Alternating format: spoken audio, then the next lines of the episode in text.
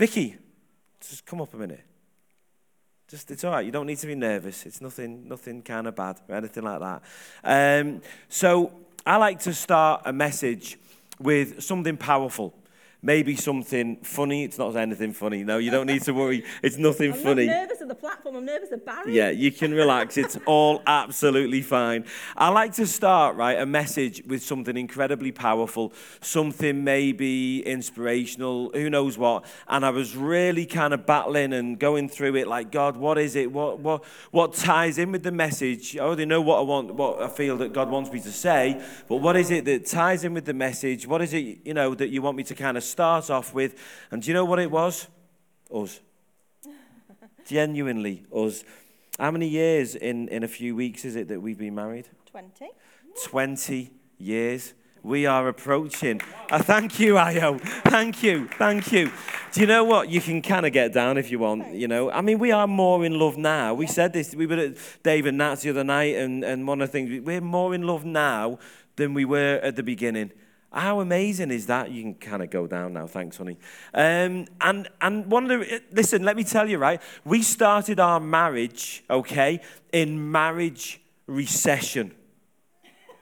See, No, I don't mean us. What I mean by that, let me explain that. It sounds like it needs a bit of explanation. We started our marriage in marriage recession. At the time we started our marriage, there was the highest rate of divorce in history. The, the time when we got married, uh, the year 1999, there was the, or 98, there was the highest 99 Sophie was born. That's why I'm thinking that. I know 2000 Sophie was born. Highest rate of divorce in all of history at the time when we got married. Think about that for a moment. The highest rate of divorce in history at the time when we got married. We got married at a time when marriage was under more attack than it has ever been in history.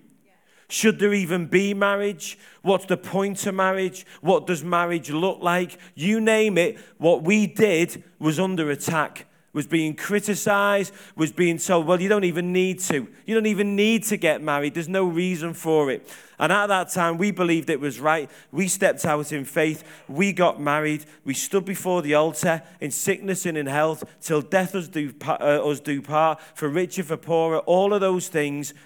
And we've done it, haven't we? We've been I don't know about rich, but we've certainly been poorer and poorer. We've had sickness and health and all of those things and we're together. And I think that is, that to me, is, I'm not saying that because it's us, but I think, you know, I know this, okay, know this. When we got married, marriage was in massive recession. Highest divorce rate, highest divorce rate ever in history. Do you know that's reversed? Anyone know that? They like to kind of, you know, attack marriage and say that marriage is falling apart and all of that. Now, the divorce rate has dropped lower than it's ever been since there was a change in the law in the 70s, I think it was, in the 60s. I mean, I came, I came from, um, um, uh, from a, uh, uh, uh, an upbringing where my parents were divorced. In fact, my earliest memories were divorce. They were literally my earliest memories.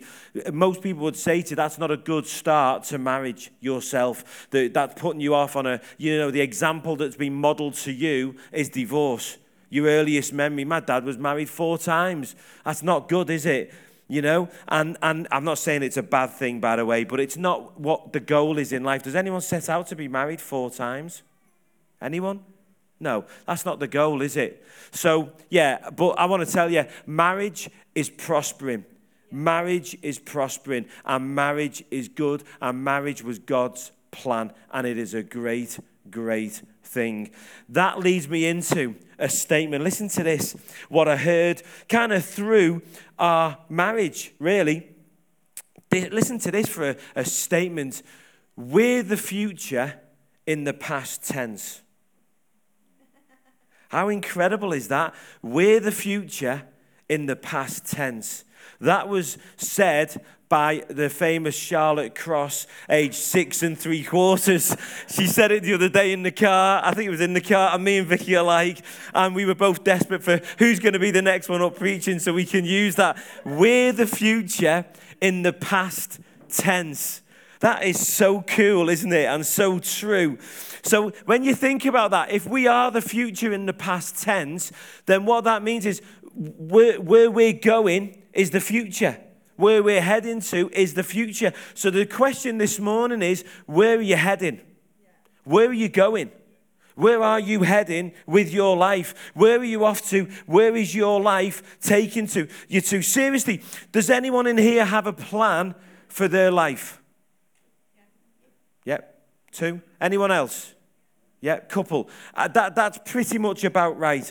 About 1 in 20 to 1 in 50 people have a plan for their life.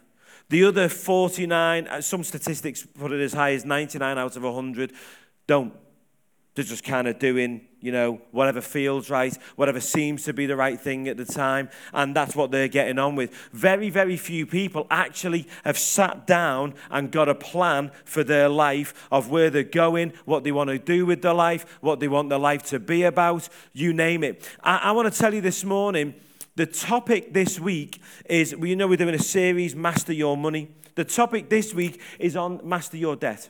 Get out of debt. Sort your debt out. All of those things. Anything about debt, want to kind of touch on it. But I want to come at it from a different angle. I want to come at it from an angle that is not kind of like what a, a, a finance person might tell you. I want to come at it from a higher angle. I want to come at it from an angle that is guaranteed to get you out of debt. Because if you haven't got this, but you've got all the other stuff, all the teaching, and you know everything about finance and all of that stuff, that doesn't mean you're going to be out of debt. In fact, some of the people who are in finance are some of the people who are in the most debt. Did anyone you know anyone know that? Some people who are involved in finance are in more debt than anyone else. And I'm not just on about, I'm not stood here to say that all debt is bad, by the way. If you've got a mortgage, that's potentially a good thing. If you've got a business and you took out a loan to, to get a machine you need for, for work or maybe a car to get you to work, who knows, whatever it is, that's not necessarily a bad thing. So I'm certainly not stood here saying that all debt is bad. But debt can be incredibly bad, particularly in our society. I, am fairly qualified to talk about this. A few years ago, maybe six, seven years ago, I, I gave up my career to go and be a debt counselor. We started a charity in Warrington, Christians Against Poverty. It's still going now. There's another church running it. That's Life Church down the road. Uh, we passed it on to them because we were moving on to other stuff. And I was involved in that. We were going out and seeing clients and, and seeing involved with Christians Against Poverty. That's the the, the organization, it's normally abbreviated as CAP, and seeing some of the effects that debt has on people. Literally. Some of the things we saw through that organization was uh, a mother eating tissue paper to, to, to keep the hunger pains at bay so that she could feed her children. Uh, another lady that hadn't left the house in three to six months when the, uh, uh, the counsellors came round to see her. She hadn't opened the door, she hadn't left the house. People were bringing food to her because she'd gone out one day and she'd come back and the, the uh, bailiffs had been waiting for her to pounce on her. And, and literally, they'd been hiding in the bushes. She came home, they pounced on her, and she, she wouldn't leave the house after that in complete and utter fear. We turned out personally and, and saw a client, uh, a lady in Warrington in our town, and we turned up and she had a bin bag. I kid you not, there's always two of us that would go out and do a call. There was another lady with me called Natalie, and there was a bin bag this big full of unopened mail literally full. It was all in a bin bag, to be fair. There was a, some level of organization. And literally, Natalie sat, and I kind of say it's slightly humorous because it is slightly humorous. Let's be honest about it. That's like, you know, that because that's odd. It's not normal, is it? But it's a symptom. It's a symptom of the problem, the bad debt, and, and it's being pushed in society. Debt is being pushed. And here's the thing this theme really, this, this catch line runs through the message, although it's not the primary goal of the message. Do you realize, and if you're a Christian in this place, this will grate on you. You won't want to hear this, and it's not something I want to be stood from the pulpit and saying, but it is fact, and we need to face up to this fact. People, people are more likely to do what is socially acceptable above what is informatively acceptable or informatively right. So, what I mean by that is, and, and, the statistics are generally, again, around about 19 out of 20, most people are more likely to do what is socially acceptable than what is right. So if you're in a group, and you might think, well, that's odd, but think about it. Imagine you're in a group of people. Imagine you live in a street where 19 out of 20 homes, they're all in massive debt. They've all bought cars and you name it, and, and to, to, to keep up, they've all ramped up the debt. I think you're more likely to do that yourself. Now, am I stood there saying you will definitely do that? Definitely not. And one of the reasons for raising that is to tell you how you can be the one out of 20. How you be the one out of 20. How you do what is right and take control and take charge of your life. To take control of your life, to know where you're going. And it come, let me imagine this.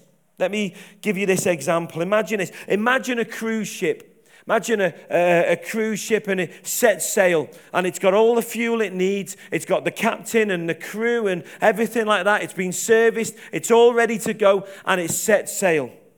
The statistics are that of every 10,000 cruise ships, one will fail to reach its destination safely. So 9,999 of all the cruise ships that set sail will reach their destination safely. Yeah. That's pretty good statistics, isn't it?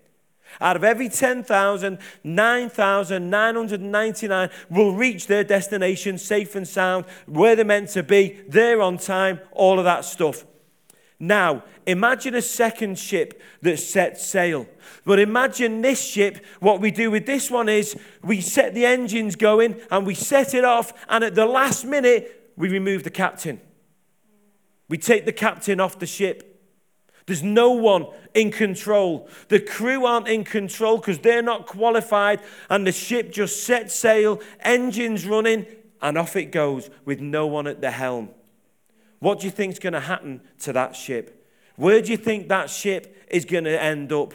I would suggest that 9,999 times out of 10,000, that ship, in fact, no, let me go back. I wrote this in my notes, not that. Let me tell you this that ship will never, never reach its destination. Never. It's impossible that it could ever reach its destination because it doesn't have one. It doesn't know where it's going. There's no one controlling the ship. There's no course set in the sat nav or in the ship nav. I don't know what they call it on a, on a, on a ship, but I know they do have satellite navigation systems, but there's no nothing programmed in it. So, how can it ever reach its destination when it doesn't have one? It's impossible. It can't. It never, ever will. In fact, I would suggest that a good 9,990 of the times you did that experiment, that ship wouldn't even make it out the harbour. Because it would just go round in circles until eventually it crashed. The first wave that hit it would suddenly set it off course and it would land in rocks or wherever, wherever that wave sent it. And that wave doesn't know where it's going, it just came along at random. Who was it sent by? We don't know. In fact, you might even guess that maybe one, maybe two in every 10,000 might just reach a port, but it would be luck, wouldn't it? It would be nothing more than that. And who knows where it would be? It would be all guesswork. The ship needs a destination. If it has a destination, 9,999 times out of 10,000, it will reach its destination. It will arrive. But without one, it never, ever can. It never, ever can. God says in Ephesians 4 that He has put forth leaders in the church, that God has placed leaders in the church why? Why? To lead and to guide us so we know where to go. So we can get good, godly advice so we can be running our life as it should be being ran. Not just randomly as they say it should be going. And what I want to say to you this morning is the most important thing in your life, if you want to be debt free, if you want to achieve your goal in life, your purpose in life, if you want to do anything of note, of worth with your life, you need a goal. You need to know where you're going. You need to know where you're going. Think about it. You need to know where you're going. You might say to me, Yeah, but Barry, I don't know. How do I know where I'm going? How do I decide where to set sail? How do I decide the course that I should go on? I don't know. I don't know where I should go with my life, what I should do. I want to tell you, God does. God does, and He wants to tell you, and He wants you to know. He wants you to know what his plan and what his purpose is for your life. And let me tell you, he has got a good purpose for your life. I don't care what situation you're in. I don't care whether you're racked up with debt and you're worried about that. I don't care whether your life has got a full history of failure. I don't care what your past is. God has got a good plan for your life and He's got the means of achieving it, of you achieving it. He wants to help you, He wants to lead you, He wants to guide you. And today is all about how we do that. How do we find the destination? The most important thing is this know your destination or know your vision. Know your goal, know your target. Write that down.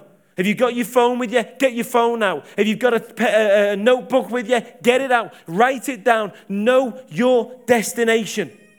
Know your destination. Know it. Think about it. Know it. Know what it is. Do you know what it is? Do you know it? Do you have a clear picture in your mind of where you're going? Have you ever had it revealed to you? Have you ever discussed it with a leader in the church and talked it through with someone and, and worked out where you're going and what you're doing and what the purpose of your life is? Are you on your destination? Whose destination are you on? Because here's the thing, right? If you've not sat down and ever thought it through and ever planned it, you're not on your destination. You're not on your destination. I'll prove it to you in a minute. I'll prove it to you. You are not on your destination. You are on their destination out there. Them, whoever they are, but you're on their destination. You're on the destination of the people that you're around, the people that you associate. Now, you might say to me, Well, Barry, I go to church and I'm around church people. And you were preaching the other week that if you're around good people, then that will rub off for you and good things will happen. And it will. And that's why you're here this morning to listen to this message. Come on. Know it. Know your destination. Proverbs 29, verse 18 says this Where there is no vision, where there is no vision, your destination is your vision. It's where you're going in life. And let me tell you that first word, those three words, know, your destination, every single one of them is crucial. Do you know it? Do you know it? Are you clear on it? Is it fixed in your mind? If I literally just walked up to you now, just come down and, and pick someone, I'm not going to do it, don't worry, and just said, hey, you put your hand up. What is it? What is your destination? Can you describe it? Uh, well, I kind of want to go over here. Listen, the woollier you are over your destination, the less chance you've ever got of reaching it. And you can know you can know. You can know without a shadow of a doubt what the plan and the purpose, your calling for life, your vision for life. You can know that completely and utterly. God promises it us. He promises it to us. But you've got to know it. You've got to know it. It says that where there is no vision, the people are unrestrained. I would say I would say this one of the major causes of debt and bad debt I'm on about now. Let's, let's call it what it is bad debt. One of the major causes of bad debt, financial problems, and a whole load of other problems health problems, weight problems, you name it is that you don't know your destination. Listen to it. What does it say? Where there is no vision, the people are. What does it say? Let's do that again. Where there is no vision, the people are. I need to, I need a bit of passion. I, I, listen, I'm giving you the passion. Can you give me a bit back? Just give me a little bit of passion back, right? Where there is no vision, the people are unrestrained. What does that picture in your mind? Unrestrained. Mayhem. Mayhem. Brilliant. Excellent. Spending without any thought of the consequences. Thinking when something's proposed to you, an idea, hey, why don't you go and get this car? Why don't you go and get this house? Why don't you go and do this? Why don't you go and do that? Just doing it. When the advert comes on the telly, you could have this, you could have that. When it comes, just going, hey, I, I must have that. I need to go and get it. Why? Have you ever asked why you keep spending and buying things you don't need to buy? Why you, you don't control? Why you lack discipline in your life? It's because you don't have a vision. And you might say, Well, I, I, thought I had a vision. No, it needs to be a really, really clear, defined, concise, absolute clarity on your vision. You might say, Well, I've got one, but it's a little bit fuzzy. That's great. That's good. Keep working on it. Don't stop. Keep working on it. Keep asking God. Keep coming and seeing leaders. Take counsel. In the multitude of counsel, there is wisdom. Keep doing it until you can say to me, Barry, I am crystal clear. I know exactly what my purpose, what my calling, what my goal is in life, why I'm here. I know why I'm here, why I exist. Do you know why you exist this morning? Why are you struggling? Why are you having problems? Not all of you, by the way. But why do some of us have problems? Why do some of us struggle? Because we are unrestrained. Unrestrained. And why? How do you get constraint in your life? You know where you're going. Because when you know where you're going, suddenly you start asking questions. You start going, but hold on, I'm heading in that direction. And if I'm going over there, the thing that's being suggested to me, that's in the opposite direction. That's going to hold me back. That's going to mean after I've headed over here, I've then got further to go just to get back to where I was, to get to where I'm going. Just that one verse alone, and I've got loads more for you this morning. Try and squeeze them all in. But happy is he who keeps the law.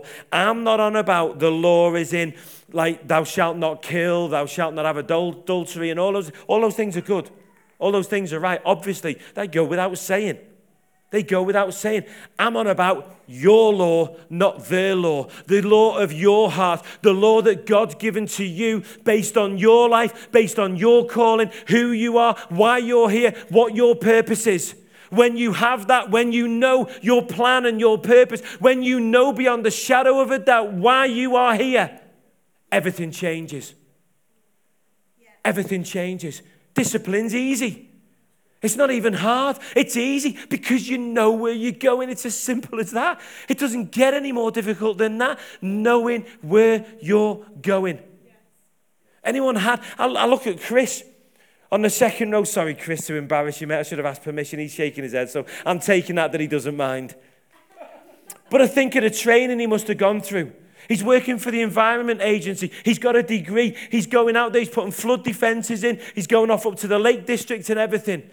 How did he achieve that? I reckon if we sat down and asked him, he'd say, Because I, I, I, thought it through and I knew what I wanted to do and I worked hard. And I bet it was hard work. I bet there was times when it was difficult, when he had to work late at night, when he had to put hours in that he didn't want to do. But why did he do it? How did he do it? Because he knew where he was going and he knew that he, he had to do that to get there. We need to move on because there's so much. But here's the thing, right? Know your vision, know your purpose, know your destination, know your goal. Yours. That's the thing. It's yours. You don't have to work for the Environment Agency. You don't have to be a preacher. You can be anything you want. You can be a teacher. You could be a dinner lady. You could be anything you want. You could be a coach driver. You could be anything you know. I know a coach driver who loves his job. He loves it, he gets joy out of it. It's his passion. That's his job. That's his job.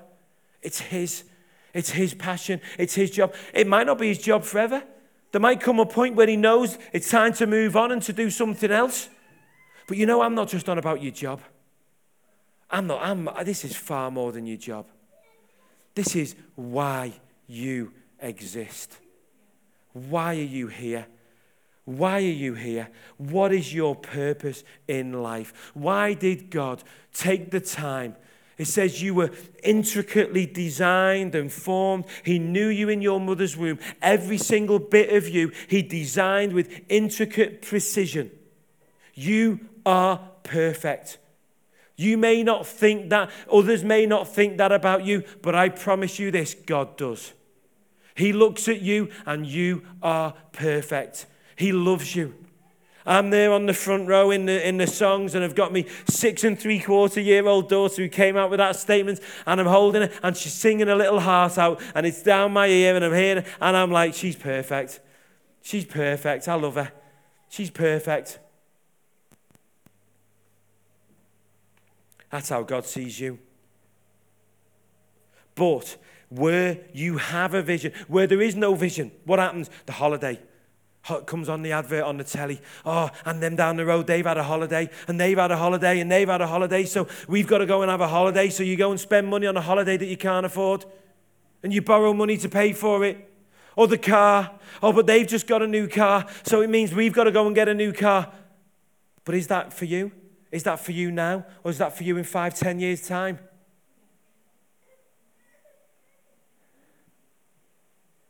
Cameras, gadgets, clothes, food, you name it.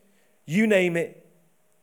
Be the one out of 20. And the way you be the one out of 20 is you know your vision, know your purpose, know it. I'm on about really, really knowing it. And I know I'm repeating myself, but is this, girl, is this making sense? I'm on about absolutely knowing it, knowing it beyond a shadow of a doubt. You see, when you know your vision and you see the advert on the telly for the. Here's the thing, right? If I'm an Arctic explorer, yeah? A coat designed to go and scale the north face of Mount Everest is going to save my life one day. I could go and spend £900 on that coat, and it could be the thing that saves my life. Apparently, there's a coat, a Canada Goose coat, that's £900. And they'll be, they'll be uh, more expensive than that. But there's a Canada Goose coat you can get that's £900. All right? Now, if I'm an Arctic explorer, if I'm off up Mount Everest, then that coat might save my life. That might be the right coat for me because I'm an Arctic explorer and I need that coat.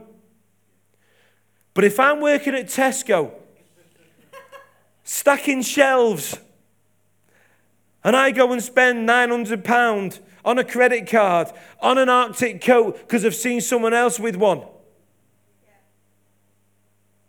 that coat's going to get me in debt. That coat ain't going to help me to achieve my vision. That coat's going to hold me back. It will lead you to financial ruin. But if you know your destination, your law, your law, the law of the Spirit, it talks in the New Testament about there's a greater law than the one, the Ten Commandments that was written down for Moses and then he had to write himself. There's a greater law than that. There's the law of the Spirit. The law of the Spirit is what's right for you. And I'm not on about, don't get me wrong, hold on, because that could sound, that could be taken a number of different ways. I'm not on about you can go and do anything you want. I'm not on about God's laws don't matter. I'm not on about we can have any kind of life we want and stuff like that. And, and you know, God's ideas on what's right and how we should live our lives. I'm on about it will line up with that. It will absolutely line up with that. So don't misunderstand me. I'm not preaching we can do anything we want, anything counts, anything goes. Yeah? That's not what I'm on about. But you know, your law for your life might be the coat. It might not.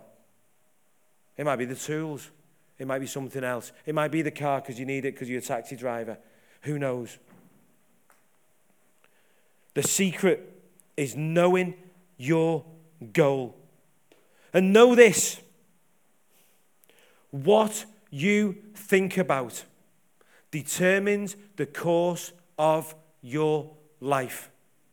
It says in Proverbs, guard your heart because out of it flow the issues of life. Guard your heart. It's a verse I've used a lot recently and, I, and I'll continue to use it. Guard your heart because out of it flow the issues of life. Out of it flow the issues of life. Guard your heart. What is your heart? Your heart is your emotion, it's your thinking. It's your thoughts. It says in, I think it's Proverbs 24, as a man thinketh, so he is. So he is. The thoughts that you are thinking. Well, guess what? If you know your destination and you know where you're going in life, you know what your purpose is, what do you think your thoughts might be around? Where do you think you might just end up? Absolutely. Absolutely. Because you'll be so obsessed with it that you cannot fail to reach the spot. I'm going to give you four uh, uh, ways of how you can do it. What you need to do is number one, is you need to know that you are what you think about. Number two, you need to determine, know your goal, know your goal. And number three, you need to put it in front of your eyes daily. This needs to be the thing that is there right in front of you. Wherever you go, you keep on seeing it. You're not seeing the stuff that other people are doing, but you're seeing the stuff that's relevant to you. You're seeing the stuff that God wants to show you. You're spending time with Him. You're around people that are doing the things that you're doing, that you're called to do, that you should be a part of. So, how do you do that? Number one, number one, seek God for it. Seek God for it. How do you seek God for it? Couple of ways, a couple of really easy ways. Number one, know his phone number. Come on, there's a few of you know God's phone number. What is it? Jeremiah 33 3. Jeremiah 33 3 says this Ask me, and I will tell you remarkable secrets you do not know about things to come. Now, I don't think God's going to tell you the lottery numbers for next week. Right? I don't think that's what he means by this. All right? Remarkable secrets about things to come sounds like about my life. It sounds like the things I need to know. This is my experience as a Christian. 20 odd years as a Christian, that is my experience as a Christian. God has told me of things to come. He's told me to prepare for it. He's told me the direction to head in. I've listened to Him. I've acted on it. I've believed Him. Boom, it's happened. It's happened over and over again. Jeremiah 33 3. Ask me. Listen to it. Ask me, and I will tell you. Ask me, and I will tell you. Number two, seek wisdom. Seek wisdom. Seek wisdom. Well, how do you seek wisdom? Where do you seek wisdom from? Well, Ephesians 4 tells us, we talked about it earlier, that God has placed the leaders in the church, the leaders of the church, there for your benefit. To give you counsel, to give you wisdom, so that you can come. Are you asking Him? Are you coming? And uh, people are. Believe me, people are. Uh, my diary is filled with meeting up with people and, and counseling people and helping people and, and all of those things. That is the, the, trying to find the time to do that. And the same for Vicky as well. Our time is filled up with that. You want something doing? Ask a busy man. Ask a busy man. Seek counsel. Seek wisdom. Hebrews 13 17 says this Obey your spiritual leaders and do what they say, because this, their work, is to watch over your souls. And they are accountable to God. Give them reason to do this with joy and not with sorrow. That would certainly not be for your benefit. Number three, write it down. Yeah. Write it down. Come on. Be creative. I, I, was listening to someone the other day, and he was in a teaching, and he described it like this. He said, I don't write it down in words, I draw pictures.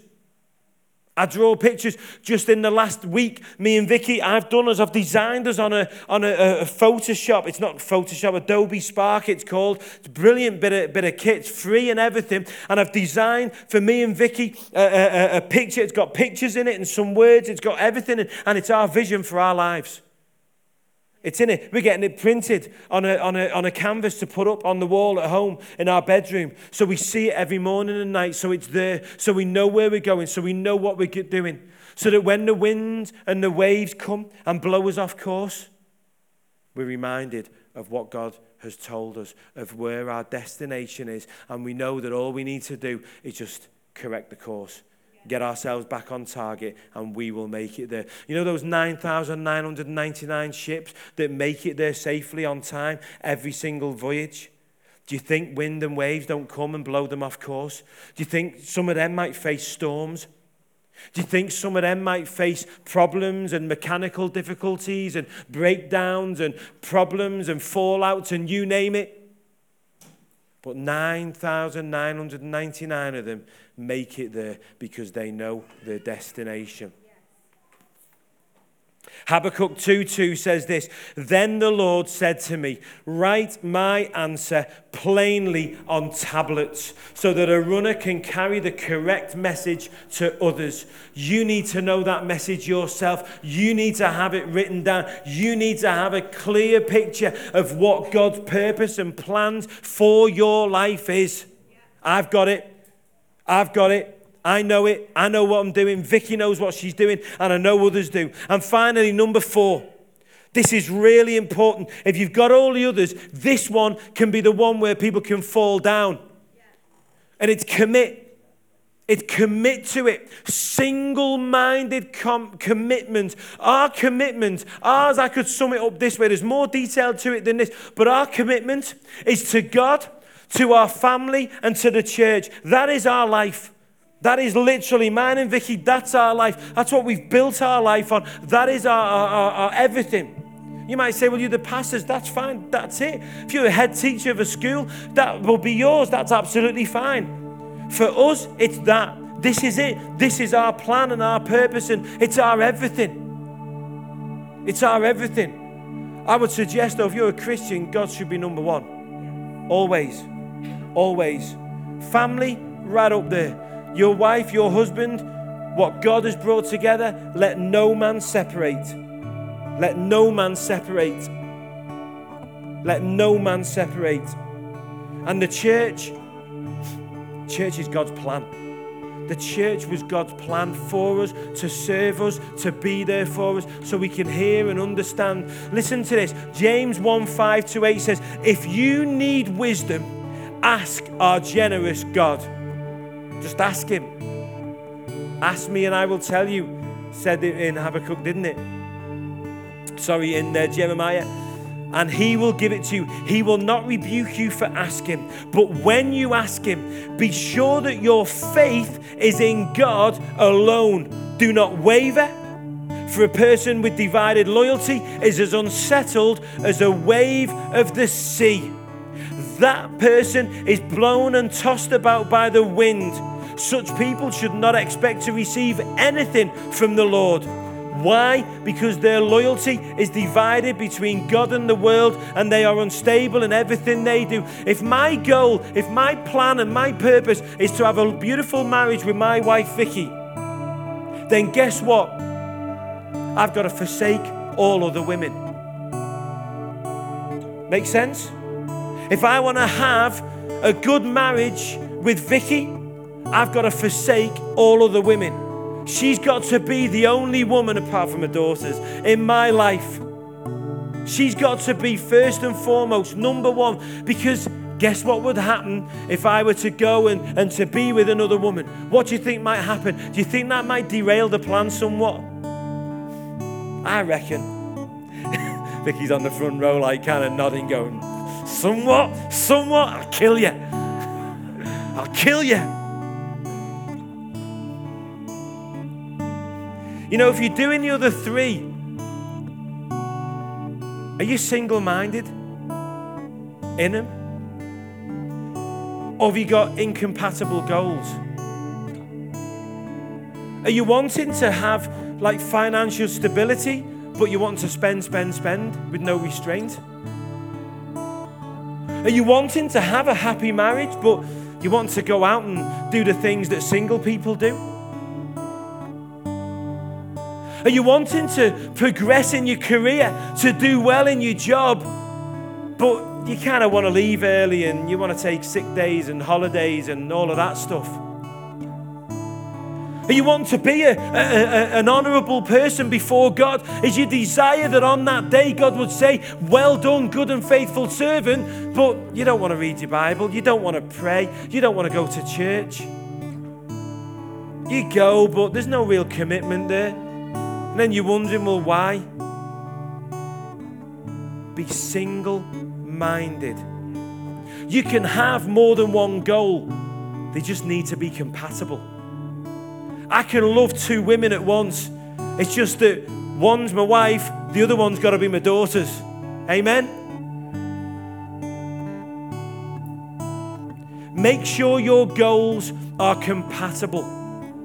Be single minded. Don't be blown and tossed about or expect to receive nothing. But when you're focused, when you know where you're going, you know what you're doing, you know what? Staying out of debt, be easy. If you get in debt, it'll be because it's for the plan and the purpose. It'll be because it's to buy the car you need for the business or the machine you need or the, the, the program you need or whatever it is to sort you out. You'll use wisdom. You'll come and you'll seek counsel. You'll be so determined that you want to get it right. You'll seek help. You'll go and find people who'll help you and, and get you to where you need to be to do what you want to do. Proverbs 4:23 Guard your heart above all else, for it determines the course of your life. Your heart is your thinking. When you know your goal and your vision and your purpose, you will you'll be focused on it. You'll be single-minded on it. You won't you won't be able to stop thinking about it. And then your heart, do you know your heart? Do you know what your heart's job? The physical heart in your body?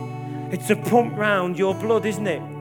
Do you know where your DNA is contained? predominantly in your blood. In your blood. That's how it circulates around your body. Your heart's job is to push round the life force, the blood, the DNA of your body around, to pump it, to push it, to drive it. No wonder we should guard it, isn't it? Absolutely no wonder we should guard it. Amen.